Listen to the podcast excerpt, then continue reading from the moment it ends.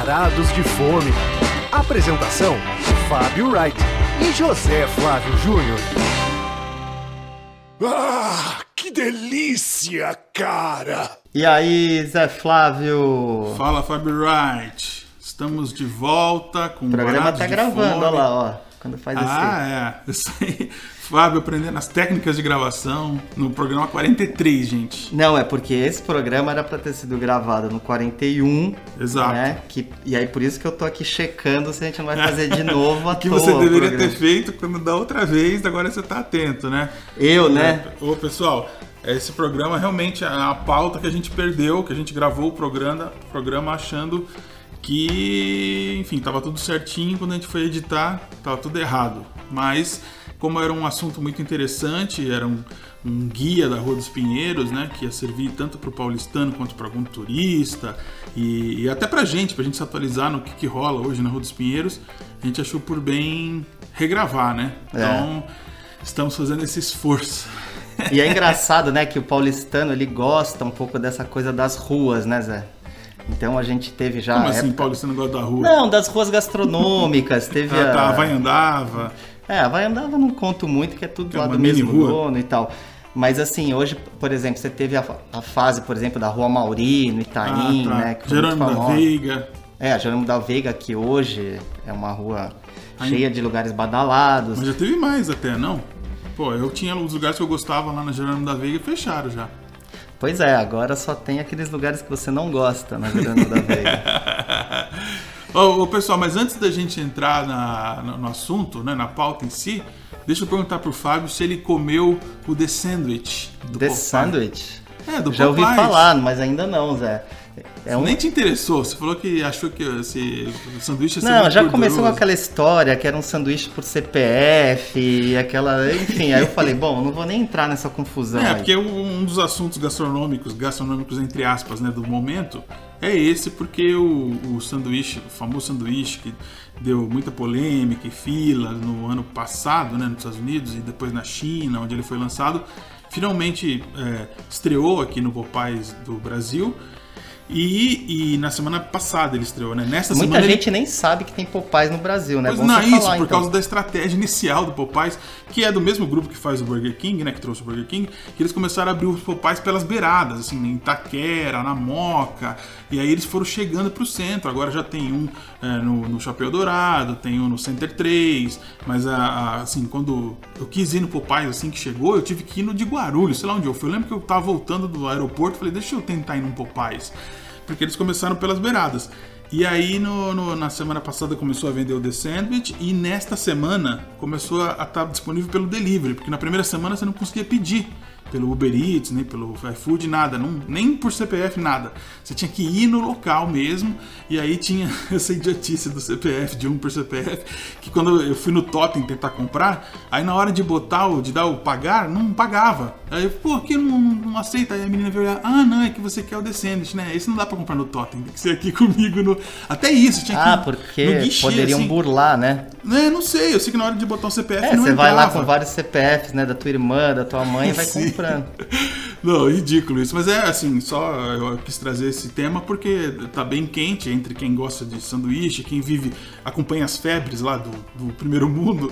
E aí aqui não teve febre nenhuma, na verdade. Não teve fila, todo mundo tentou comprar, comprou de boa. O lance do CPF só, só servia pra atrapalhar, porque ninguém quis comprar 10 de uma vez só, assim que eu saiba. né? É, na verdade também não é uma rede que aqui as pessoas conheçam. É, o brasileiro não gosta tanto de frango frito que nem o americano. Mas o problema é que na China, por exemplo, quando lançaram o sandwich, chegou a ter filas de 4 horas. Então eles acharam que fazer esse bafafá ajudaria, inclusive, a formar as filas, mas não teve fila nenhuma, cara. Eu fui no, eu fui no shopping Boa Vista, que é o de Santo Amaro, cara. Eu fui longe pra conseguir comprar, assim. Tipo, não tinha ninguém, cara. Ninguém nem sabia que existia esse. Mas afinal, Zé, e aí, vale a pena Não, ele é gostoso, ele é simples. Ele tem uma maionese picante, dois picles assim de pepino mais grossinhos. Mas Ah, eu li que o empanado é diferente. É, o né? empanado é gostoso, é muito macio o lanche e o pão faz a diferença, sabia? É um pão amanteigado, assim, que ele meio que desmancha, assim, de, na hora que você vai comer. E, e o frango em si é bem macio o filé, mas bem macio mesmo. Nem deve ser frango, deve ser uma outra coisa que faz ele ser desse jeito. É alguma Então, coisa sabor frango, então. É, mas é, deu pra entender porque as pessoas piraram, especialmente o americano que adora um, um frango frito, né?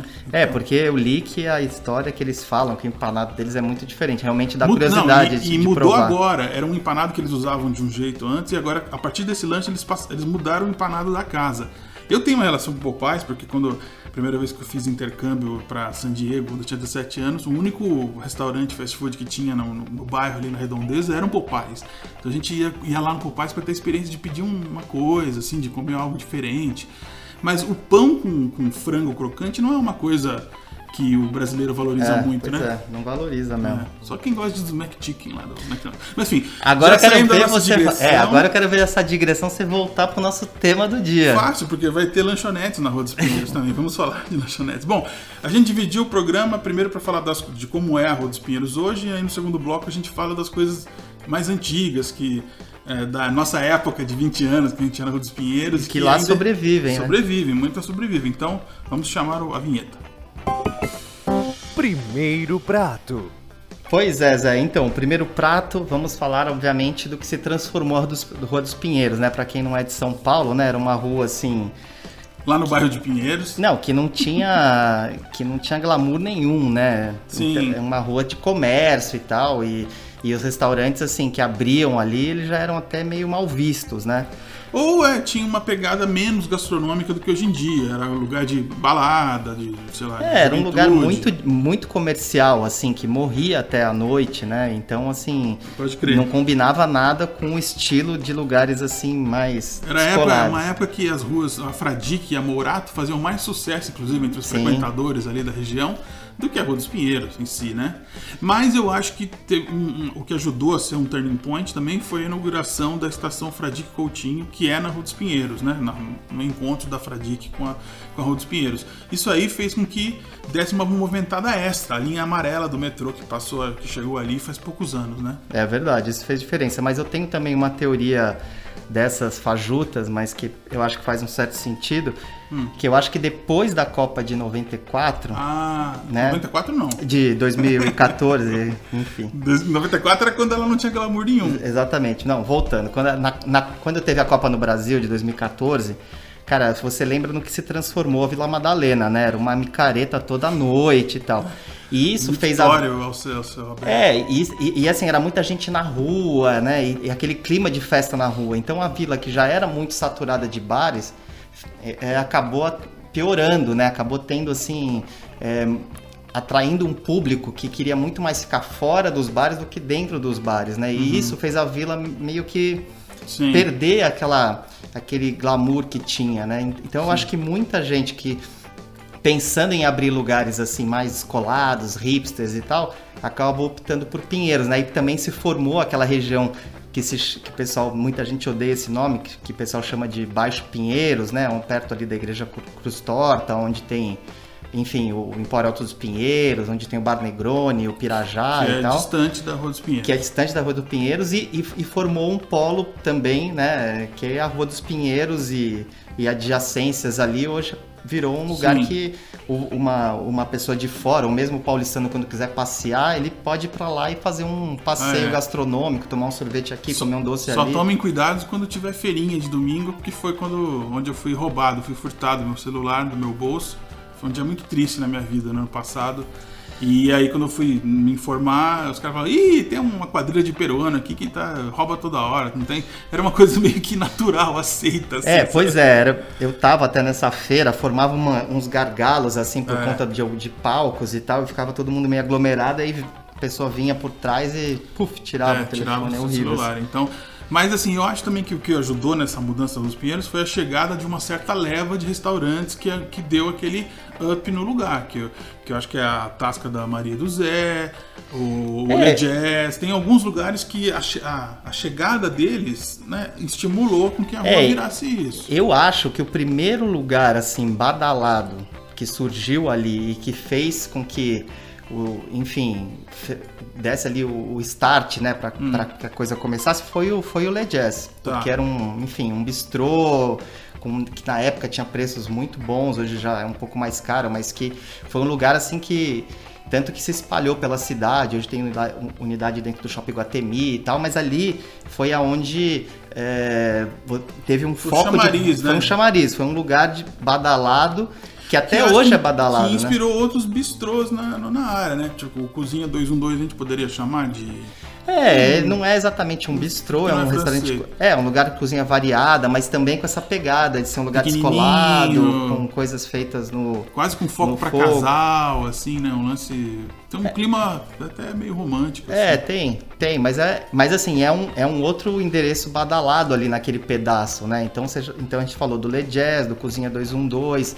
Aí, por exemplo, os donos do Pio, que é um restaurante que surgiu no Baixo Pinheiros, eles inauguraram ali, bem do lado do Le Jazz, o Piccolo, que também Hum. é um restaurante italiano, que o Zé odeia italiano, mas enfim, que é, meu, Sem tem uma problema. ótima cozinha e... Enfim, e além desses lugares, obviamente, ali tem uma vocação também de noite, né? Então surgiu a, base, a Brasa Elétrica, né? O, filha, o Pirajá Prainha, só É. naquele pedacinho que a gente tá falando ali de dois quarteirões, né? Que Sim.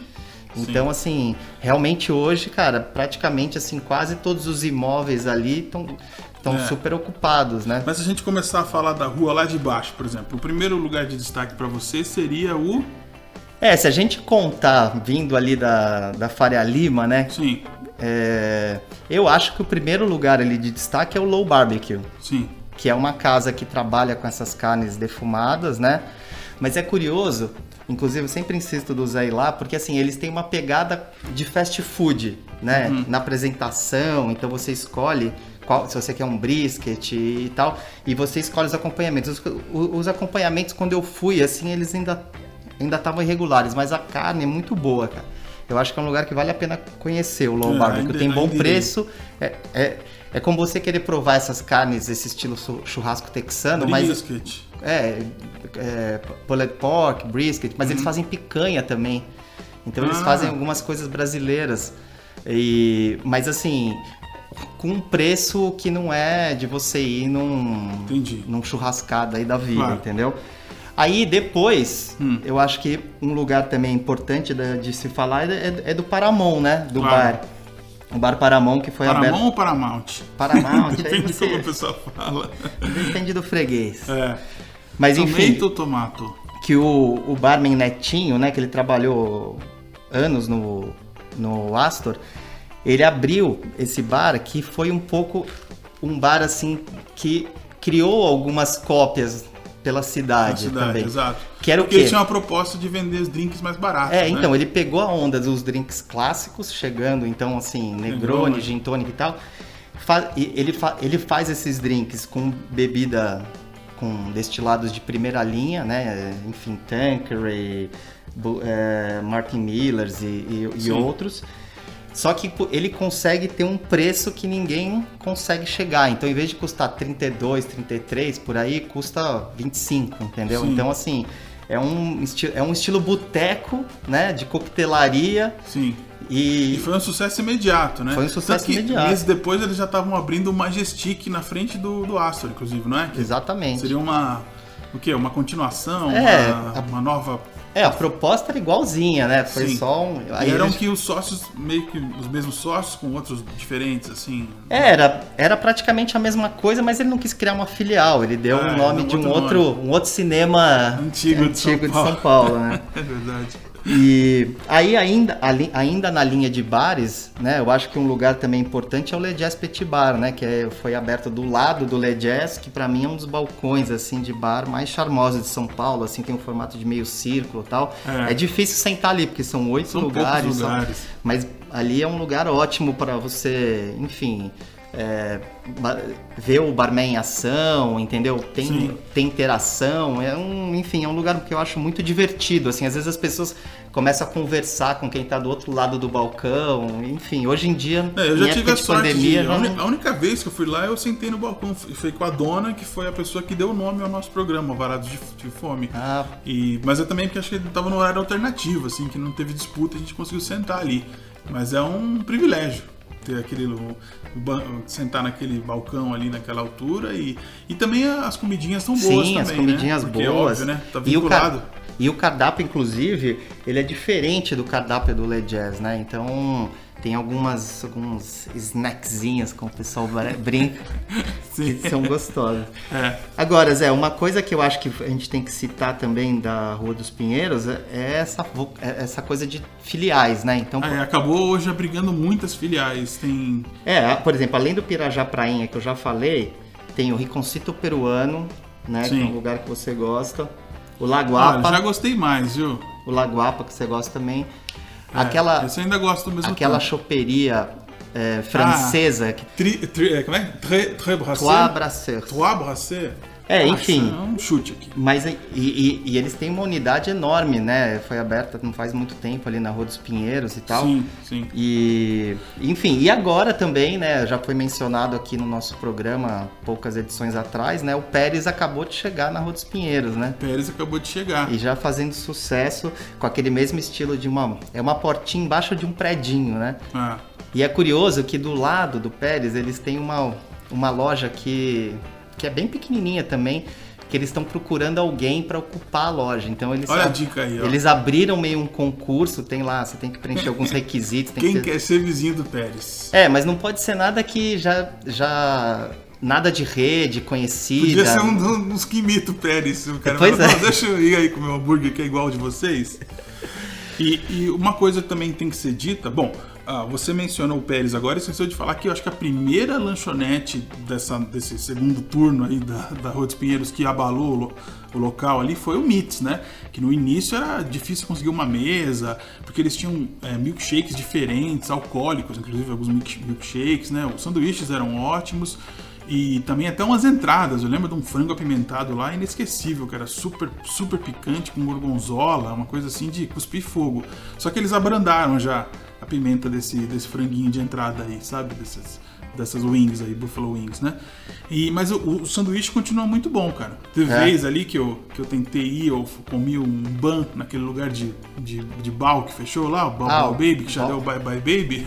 E aí eu atravessei a rua e fui no Mitz e aí falei, pô, devia ter comprado aqui as coisas, que é- o, cardápio era muito mais interessante. Segue ainda com valor o Mitz. Quer dizer que o Baobao Baby virou Bye Bye Baby. Já, já deu bye bye, foi muito Pô, mas breve. você falou em pimenta e no Baobao tinha uma coisa muito bacana, aquela parede de pimentas, cara. Eu achava aquilo muito bacana. É, mas enfim, era muito caro, né? Ninguém. É, eles, pessoas- só pra explicar pra quem não chegou aí, porque ele foi meio meteórico o lugar, né? Ah. Mas ele estimulava as pessoas levarem a própria pimenta e deixar a pimenta lá, né? Então tinha uma parede assim.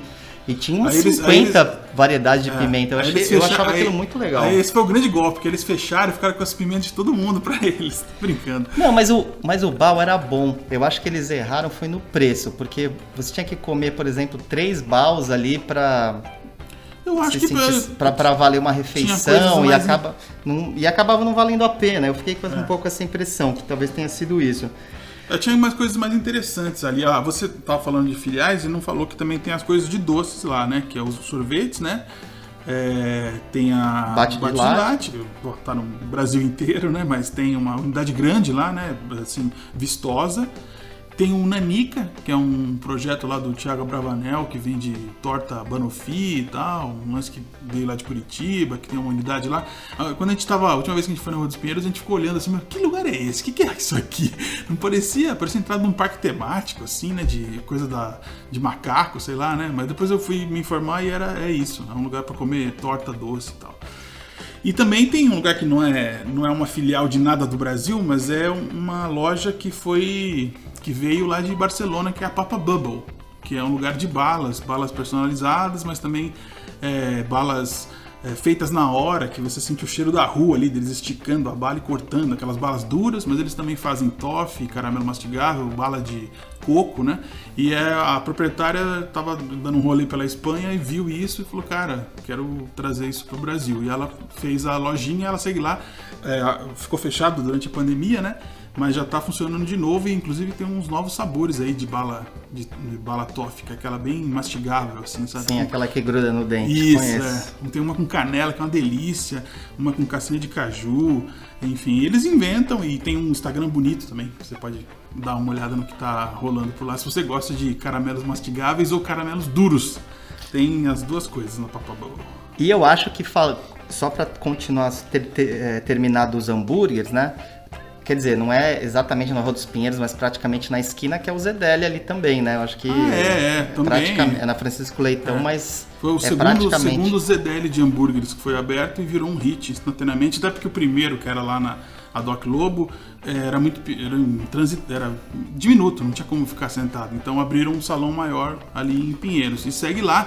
Inclusive tem uma Dark Kitchen também lá do, do ZDL Burger que vende, que é onde os motoboys pegam lá pra fazer a. E aí é na Rua dos Pinheiros mesmo, pertinho do Pirajá, né? E Ah, tem, uma- tá. tem um monte de coisa. Se a gente fosse falar E de é- tudo que tem na Rua dos Pinheiros, a gente não ia conseguir, né, cara? Pois é, mas é curioso, né, que a gente tá aqui, como nós somos daqui, e a gente acompanhou, né, a Rua dos Pinheiros, o Virar o que virou. virar o que virou e, e podendo em cada um desses lugares, assim, que ele... Eu fico imaginando alguém de fora, né, passando ali pela rua, a pessoa deve ficar realmente totalmente desorientada, porque assim, realmente tem coisas que parecem que vale a pena, como a Casa Carbone também, que a gente chegou a visitar, que Esse foi um lugar é fiasco. fraco, hein? Ó, esse lugar é fraco. Não caiam nessa, ele é bonito de fora. É, pois é. E tem outros lugares, obviamente, que a gente citou aqui já, que a gente vai repetir, que vale muito a pena. Então, assim, o programa também, a ideia da pauta é um pouco esse guia, né? Se Sim. você tiver algum amigo que for vir a São Paulo, ó, e você já dá mais ou menos o caminho das pedras. Que porque- vale a pena, o que a É. gente apontou aqui. Lé Jazz, Tasca da Maria do Zé, que a gente falou pouco, mas é um ótimo português, é o melhor português da rua, né? Dúvida. vamos dizer assim. E que vale a pena, mas ele é diminuto também. Era um dos restaurantes favoritos do Miranda, o produtor Miranda, que foi jurado do Ídolos. Ele tava sempre lá, repetindo sempre os mesmos pratos, comendo, sei lá, um arroz de pato lá. E, mas enfim, a gente também não pode deixar de falar das coisas clássicas lá. Sim, Vamos fazer um back in time aqui rapidinho? Vai, manda ver.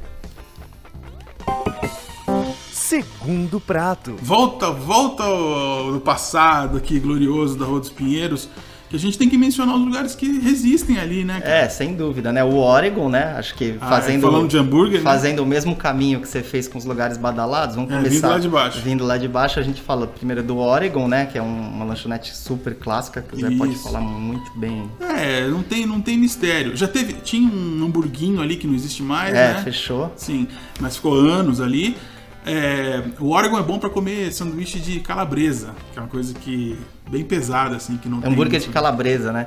É isso, que você fez aquela pauta É. pra mim ali, para mim. O Zé me sugeriu na, na sexta-feira uma pauta de hambúrgueres. Melhores hambúrgueres Hambúrguer de de calabresa, calabresa. da cidade, é. E Cara, adivinha em quem caiu, né? É, isso foi no- na nossa época de Cara, eu lembro que eu, que eu, que eu, eu almoçava e jantava hambúrguer de calabresa, cara. Nossa. Fui em 10 lugares, almoço jantar ininterruptos, assim, É, tava- fazer esse ranking, mas eu também não lembro quem ganhou. Com, um hálito bem legal. O- e aí, falando disso, de nossa época de Vejinha, tinha uma coisa que sempre dava uma rusga entre a gente, que era o.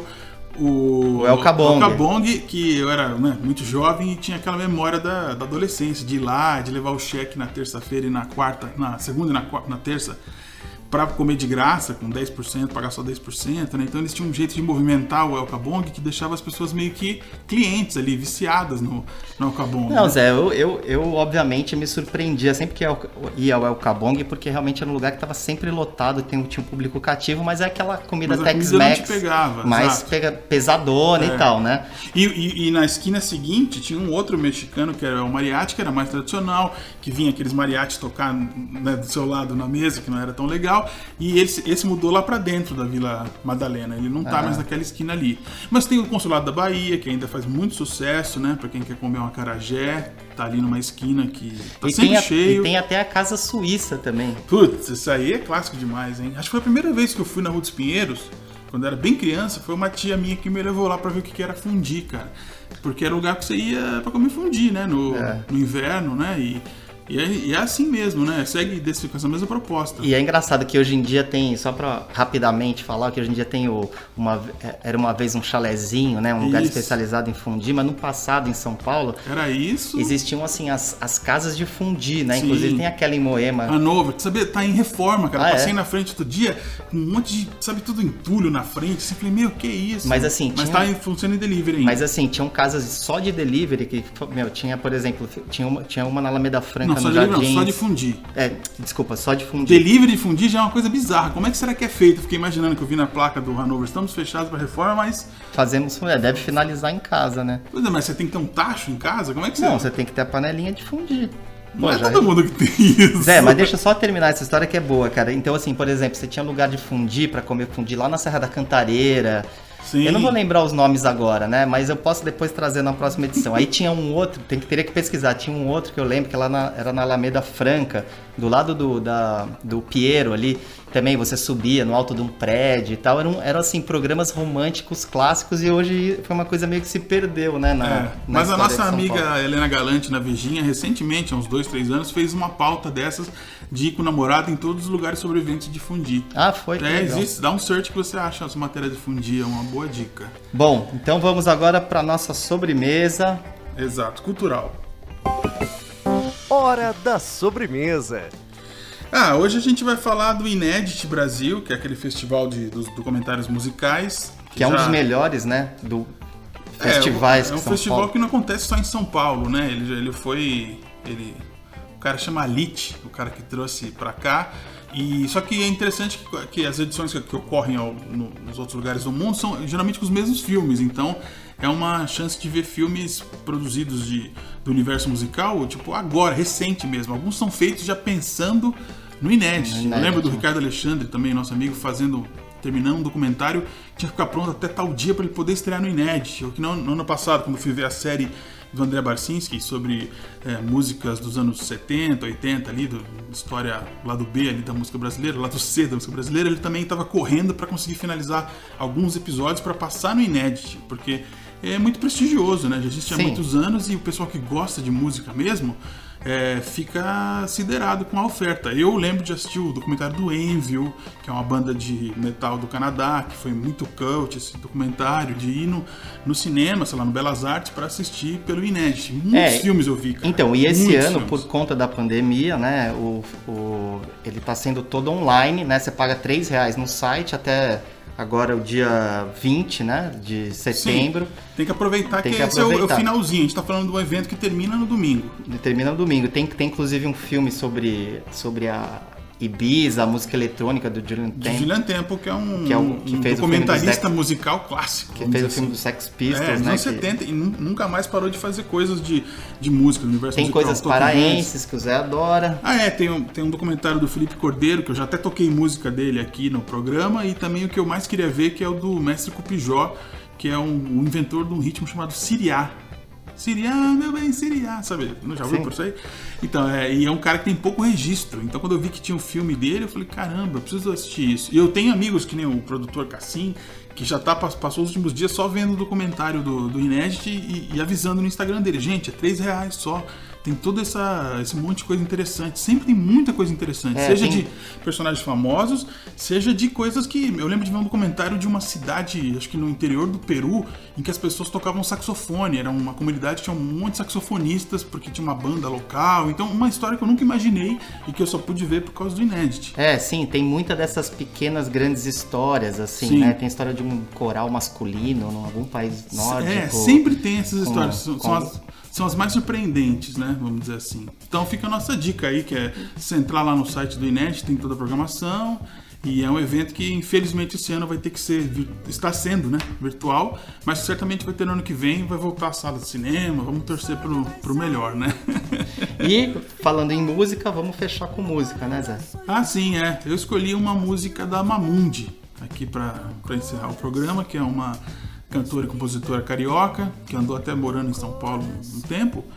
E depois de dois álbuns, ela, esse ano ela lançou um EP que, assim, eu nem gostei de todo o EP, assim, não achei um EP maravilhoso, mas essa música que eu escolhi, eu achei uma das melhores músicas do ano, cara. Achei, assim, Vai entrar naquela sua lista, não? vai entrar na minha. Eu sempre faço uma retrospectiva no final do ano, e aí eu faço uma playlist no Spotify, no Deezer e tal, com essas músicas. Essa da Mamundi estará com certeza, cara. É, um- é uma música pra cima, assim, com um clima ótimo.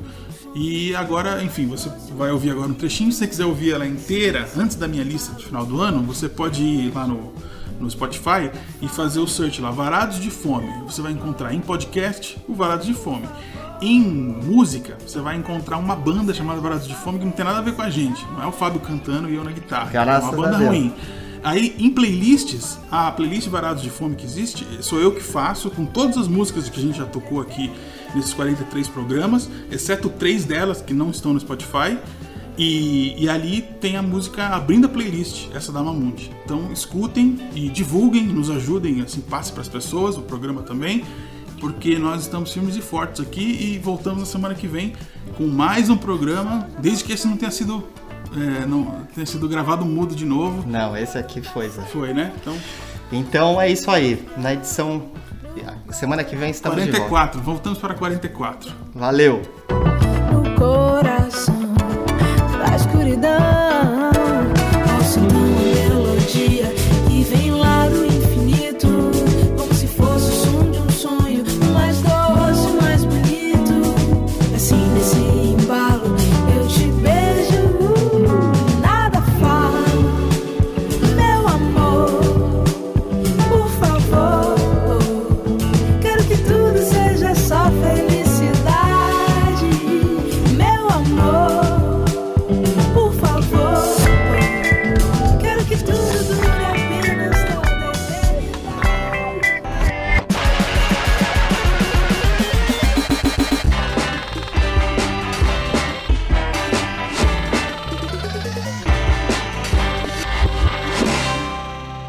Obrigado por sua preferência. Volte sempre.